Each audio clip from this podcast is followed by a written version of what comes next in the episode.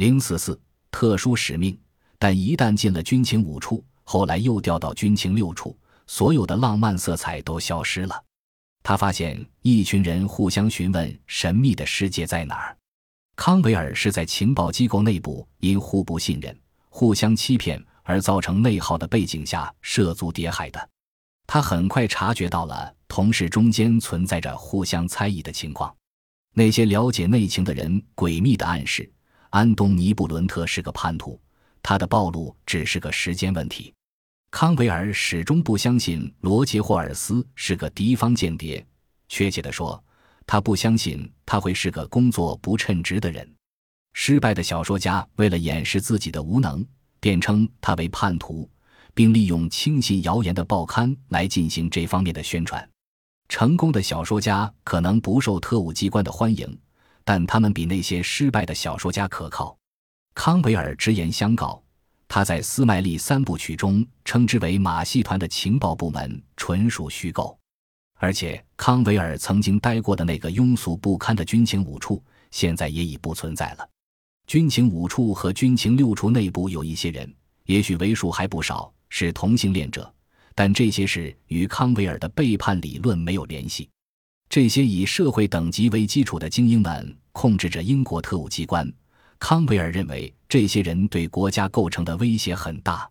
一九六零年，戴维·康维尔离开军情五处，调到军情六处工作。他最初的掩护身份是英国驻波恩使馆的二等秘书，后来又担任了汉堡的领事。一些前情报人员透露，康维尔去德国之前，在英国的一个谍报训练基地接受过强化训练，在那儿。他从驾船无声登陆技术到最尖端的密码技术和显微照相技术无所不学。很可能那次强化训练为康维尔描写萨拉特伊赫特福德郡的一个苗圃。在那马戏团的新人员接受训练，老特工人员接受任务亦提供了素材。可是，一到了德国，康维尔发觉自己非常讨厌外交方面的社交活动，但身处要职能使他了解许多事情。这是一个非常重要的补偿因素，于是也就想通了。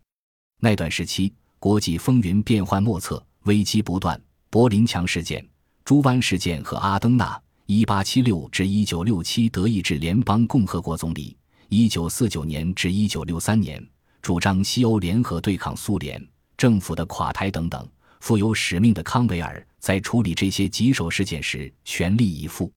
他在波恩的任务。是向国内报告西德政治形势和陪同西德高级代表团访问伦敦，这两方面的任务使他有机会私下会见英国内阁成员和高级官员，详细了解英国政治体制，并为他后来构想情节复杂的马戏团的阴谋活动提供了极大的帮助。建造柏林墙的时候，军情六处要他及时报告事态发展的情况。并帮助有价值的东德情报人员逃离苏联的控制，这是一项有风险的任务。